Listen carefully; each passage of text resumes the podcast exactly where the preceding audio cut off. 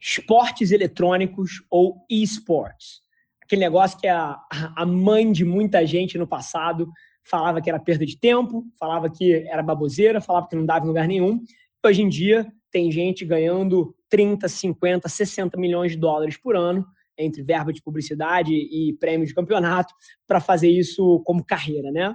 Então, o episódio de hoje acho que a gente traz um pouquinho de como o esporte está reinventando o panorama de entretenimento de negócio e acho que o residual que fica é que não adianta frear o consumidor e sim correr atrás de onde a atenção dele está. Aproveita o episódio aí, tenho certeza que vai fundir a sua mente. Esse é o Nas Trincheiras. Esportes eletrônicos é uma coisa que me fascina desde que eu sou muito pequeno. Eu, eu, eu sempre fiz muito esporte. Quem me conhece mais sabe, eu faço Ironman, escalo montanha, cacete A4. Eu sempre fiz muito esporte, mas eu tinha quase que uma vida dupla. Eu sou hiperativo, fui diagnosticado com déficit de atenção quando tinha 5 anos de idade. E a maneira como minha mãe tratou o déficit de atenção foi me botando para fazer um bilhão de atividades. Eu fazia um bilhão de esporte e chegava em casa e era absolutamente viciado em videogame. E aí, videogame desde console até PC, joguei todos os RPGs que você imagina, desde Tibia até World of Warcraft, Mu, Ragnarok, joguei tudo. E era viciado. Então, assim, e numa época onde esportes era subcultura. Você chegava na sala de aula, e eu nunca tive muito problema de autoestima, então eu falava sobre essas porra, mas os meus amigos não gostavam que eu falava que eu, joga, que eu jogava com eles. Ninguém pode saber que eu jogo videogame, caralho, isso é uma queimação, vergonha, cacete. Então, assim, eu vim dessa época, onde jogar videogame era queimação e eu sempre, eu vi o Twitch nascendo. Assim, eu assisto Twitch há oito anos a Amazon comprou o Twitch por um bilhão de dólares e todo mundo, caramba, o Twitch existe? Eu jura? é, e foi uma das coisas que eu vi se desenrolar na minha frente e acontecer.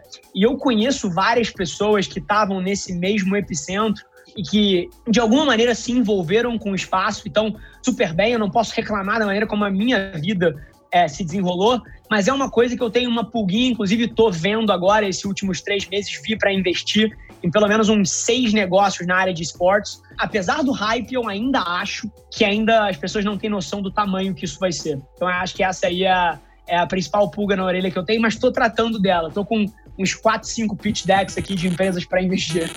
Essa mesma cabeça que você falou, a galera subvalorizando a galera julgando o videogame, as pessoas transportam para tudo. TikTok, há seis meses atrás, já existia, já era grande. Só que a galera olha e fala, hum, coisa de menina jovem, julgando a parada.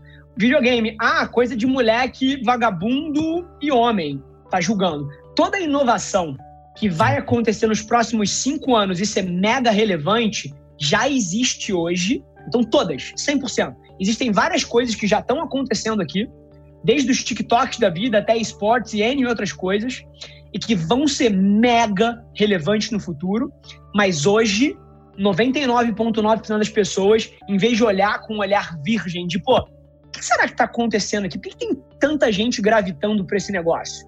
As pessoas julgam e falam assim: ah, coisa de criança, coisa de, de vagabundo. A gente, como sociedade, aprendeu a julgar o novo e isso impede a gente de aproveitar as tendências que vão acontecer a quantidade de, de jogadores profissionais de tênis que conseguem fazer uma vida nas costas do tênis são menos de 100. Menos de 100 pessoas no mundo conseguem criar uma vida nas costas do tênis.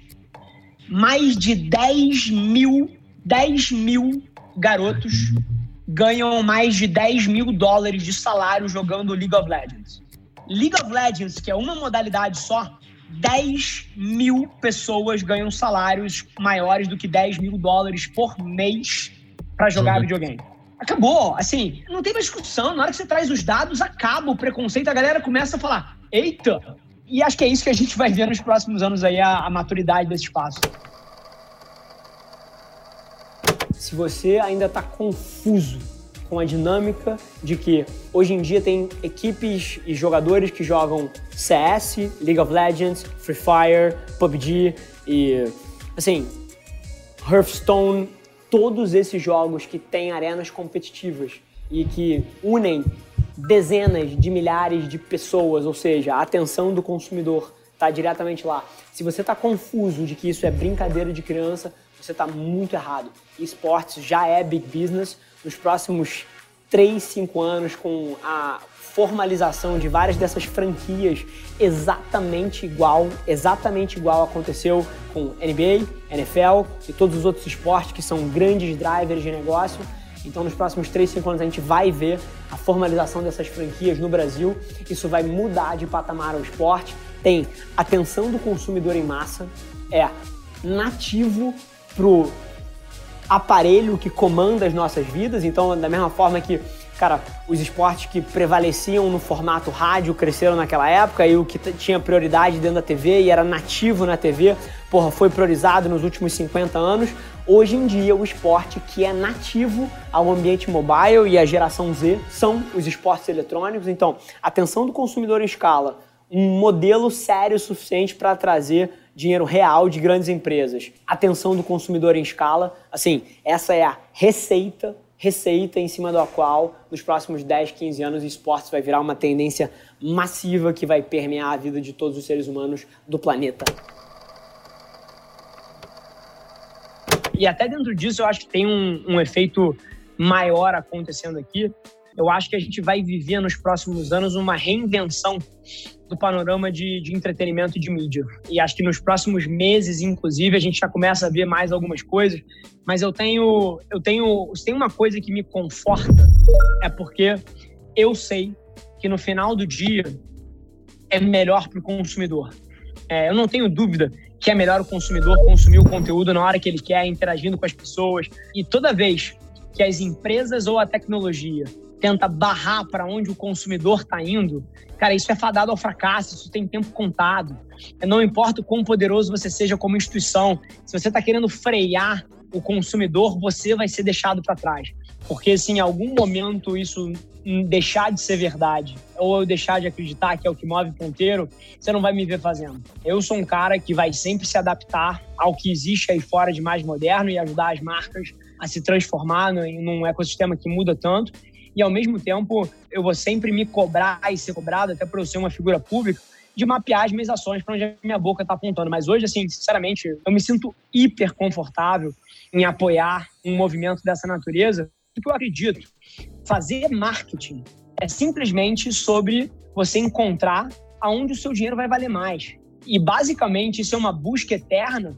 E eu sou economista e eu vim da época é, de mercado financeiro, então, para alguém que conhece um pouquinho, sabe o que é a profissão do trader, que é o cara que compra e vende ações, tentando comprar coisas que estão subvalorizadas e vender quando elas estão supervalorizadas. E no marketing é muito parecido. O grande lance é que esportes hoje em dia está subvalorizado. Então, eventualmente, você tem como fazer centavos valerem milhões.